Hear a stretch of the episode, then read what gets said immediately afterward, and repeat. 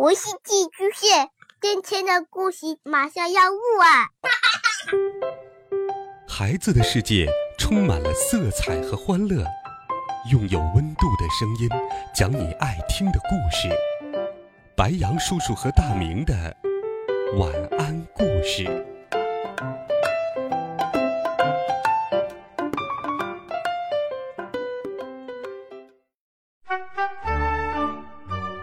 小朋友们、同学们，大家好，欢迎收听白羊叔叔讲故事。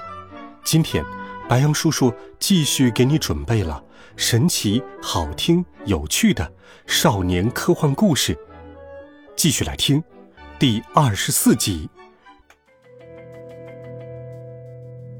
直升机把我们带到了时间银行百层高楼的天台上。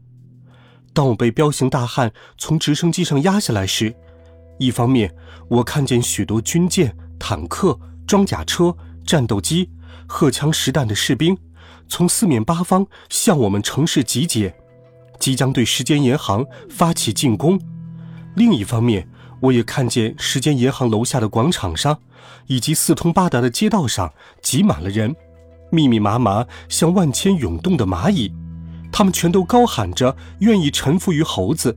让猴子把时间还给他们。爸爸叹了一口气：“哎，人都是怕死的。”彪形大汉打开天台的门，压着我走下一层楼梯，把我带到一间装修豪华但却十分空旷的办公室里。办公室的一面墙是电视墙，上面播放着时间银行外面的景象。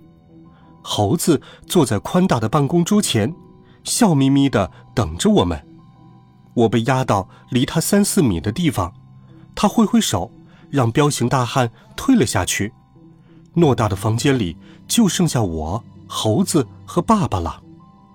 猴子皮笑肉不笑地说：“呵呵呵，欢迎你们父子光临我的时间王国，好久不见，你们还好吧？”爸爸从我口袋里面探出头来，义正言辞地说：“猴子，你罢手吧，不要再倒行逆施了。”猴子哈哈大笑：“ 哈哈哈哈哈！这次多亏了你的时间魔表，这真是伟大的发明哟！通过它，我掌控了整整一百亿年的时间，可以活到地老天荒，并且我马上要统治这个世界了。祝贺我吧！”我说：“呸！你这个坏蛋，多行不义必自毙。你盗窃了这么多人的时间，大家不会放过你的。”猴子冷笑道：“哼，不会放过我。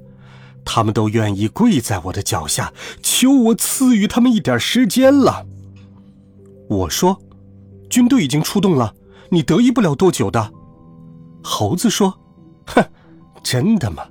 你看看窗外。”我看向窗外，只见那些本来要进攻时间银行的战斗机，竟然互相开火；地上的坦克、士兵以及海上的军舰也在自相残杀。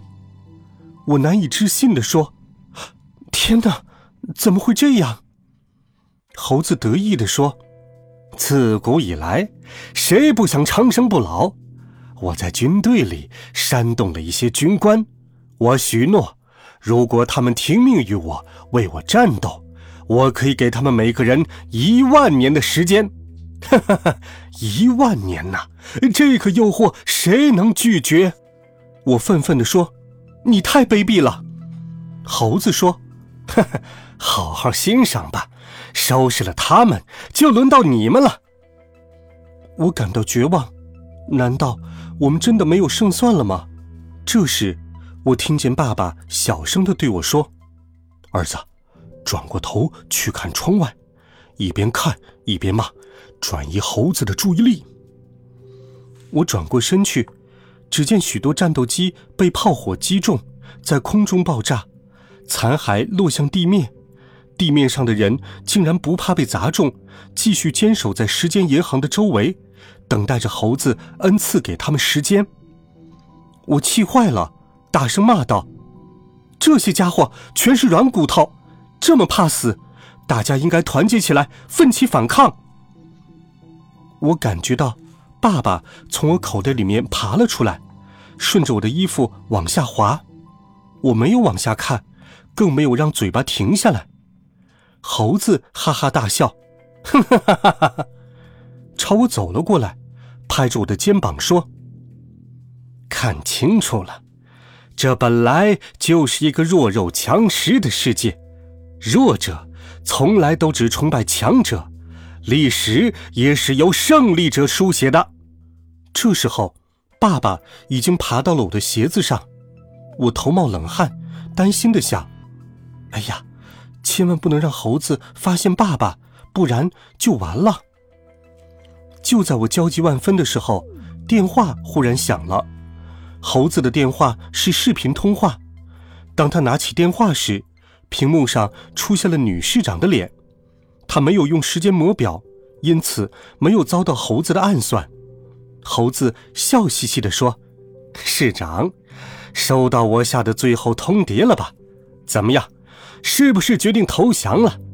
如果你投降的话，我可以送你时间，让你长生不老。”女市长说：“哼，别做梦了，我宁可死，也不会屈服于你这种人的。”猴子脸一沉，说道：“哼，敬酒不吃吃罚酒，那我就不客气了。”猴子挂断了电话，然后叫来一个手下，对他说：“去，把市长给我解决了。”他的手下毕恭毕敬的应声而去。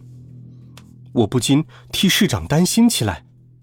这时，我看见爸爸已经登陆。正飞快地向猴子跑去。猴子从办公桌的抽屉里取出了一把枪，指着我说道：“现在轮到你们了。时间魔表是你爸爸发明的，他知道其中的秘密。我只要解决掉你们，这个世界就再也没有人能够阻止我了。”我捂住口袋，连连后退。不。不许你伤害我爸爸！我想让他以为爸爸还在我的口袋里。猴子果然中计，他朝我步步逼近。就在猴子的脚差点踩到爸爸的时候，爸爸一跃而起，抓住他的裤腿，顺着他的裤子往上爬。猴子以为爸爸还在我的口袋里，所有注意力都集中到了我的身上。猴子一只手卡住我的脖子。另一只手拿着枪对准我的太阳穴，说道：“那就先解决你吧，你坏了我这么多的好事。”忽然，猴子抓着我脖子的手松了开来，我扭过头，惊讶的看见他正以极快的速度变得衰老，很快他连枪都握不住了，整个人倒在了地上，蜷缩成了一团。爸爸。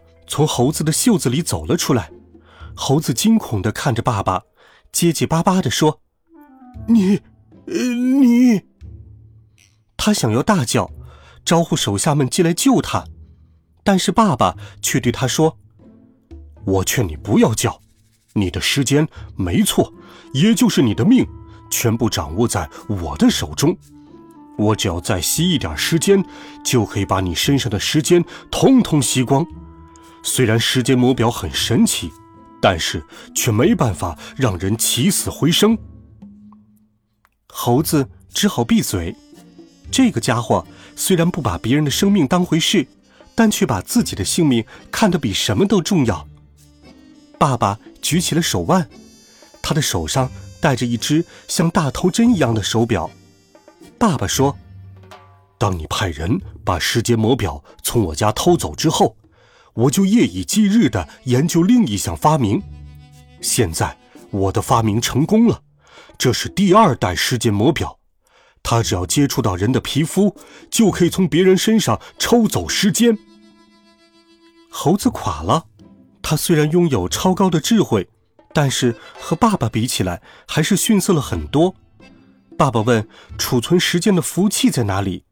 猴子一开始不肯说，爸爸威胁他。如果不合作，就把他身上的时间通通抽光。猴子只好说：“桌上那台电脑就是服务器。”爸爸爬到桌子的电脑键盘上，跟跳舞一样，在键盘上蹦蹦跳跳，然后又问猴子：“密码是多少？”猴子说：“我我不会告诉你的。”爸爸冷冷地说：“哼，你不说，那你还能再活一个小时。如果你告诉我，我可以将属于你的时间还给你。还有，我是电脑高手，就算你不说，破解密码对于我来说也只是时间问题。”猴子彻底屈服了，将密码告诉了爸爸。爸爸将密码输入到电脑当中，电脑忽然放射出一束束光芒。飞向城市的四面八方。这时，我发现我手上、身上的皱纹消失了，办公室镜子里映出的我又恢复了原来的样子。再往楼下看，哈哈，楼下的那些老头老太太们也都变回了中年人、青年人和少年儿童。城市一片欢腾，所有人都在欢呼雀跃。现在，城市里只剩下猴子没有恢复原形了。他向爸爸抗议道：“你说过会把时间还给我的。”爸爸白了他一眼，说道：“着什么急？”这时候，门被推开了，我忙将爸爸塞进口袋里。女市长带着一队警察走了进来。她看到倒在地上的猴子和坐在电脑前的我，有些吃惊。我按爸爸说的，按下键盘上的一个按键，一道光射到猴子身上，它立刻恢复了原样。市长让警察把猴子押走了，然后他关上门，对我们说：“谢谢你们，谢谢你们。”爸爸从我口袋里面探出头来说道：“ 呵呵，呃，说到底，这次灾难是我发明的时间魔表引起的。我现在明白了。”时间是公平的，每个人一天二十四个小时，不多也不少。之所以有人会觉得时间太多或者不够用，其实取决于他生活的态度。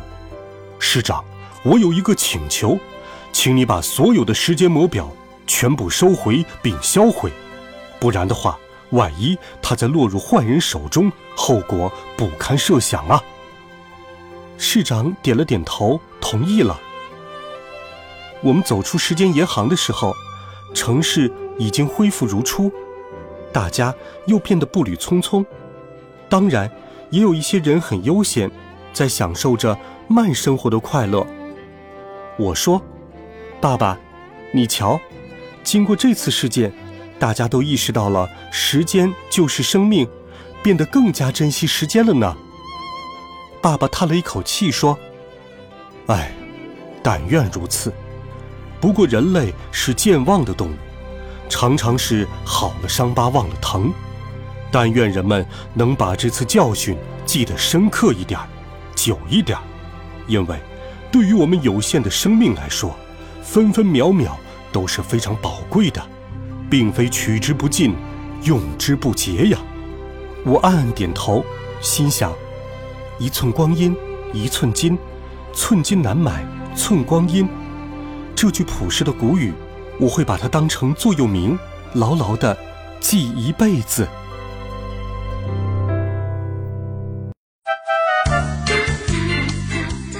好了，孩子们，这一册的故事，白杨叔叔就给你讲到这里。如果你有哪些想听的故事，欢迎留言告诉白杨叔叔。温暖讲述。为爱发声，我们明天见，晚安，好梦。